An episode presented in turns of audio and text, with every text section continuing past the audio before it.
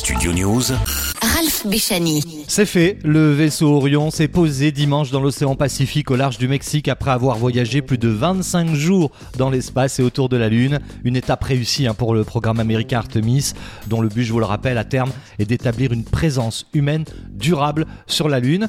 L'amérissage dans le détail a eu lieu au large de l'île mexicaine de Guadalupe à 17h40, hein, GMT c'est 9h40 du matin euh, heure locale. La capsule qui ne comportait pas d'astronautes à bord pour ce vol test est entrée dans l'atmosphère terrestre à une vitesse de 40 000 km/h et a dû supporter une chaleur infernale hein, de 2800 degrés Celsius, soit la moitié de la température de la surface du Soleil, c'est vous dire. L'objectif principal de la mission était donc de tester dans ces conditions le bouclier thermique de la capsule, le plus grand jamais construit, 5 mètres de diamètre au total. Le vaisseau a d'abord été freiné par l'atmosphère dans sa descente, puis par une série de 11 parachutes jusqu'à atteindre une vitesse d'environ 30 km/h au moment de toucher l'eau.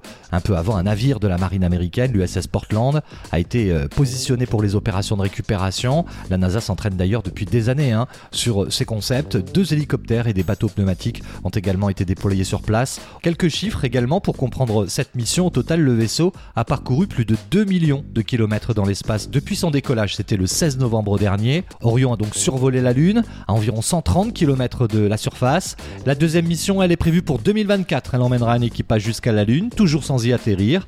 La NASA devrait d'ailleurs annoncer très prochainement le nom des astronautes qui ont été sélectionnés. Ensuite, Artemis 3 entrera en scène et atterrira pour la première fois sur le pôle sud de la Lune, où se trouve de l'eau sous forme de glace. Pour finir, à terme, sachez qu'avec la fin de vie de la Station spatiale internationale, l'ISS, le but de la NASA est d'établir une présence humaine durable sur la Lune, avec l'installation d'une base à sa surface et donc une station spatiale en orbite autour d'elle. Ensuite, le plus fascinant dans cette histoire, ce sera de programmer un voyage Mars, peut-être à la fin des années 2030. Studio News, actu, audio et podcast.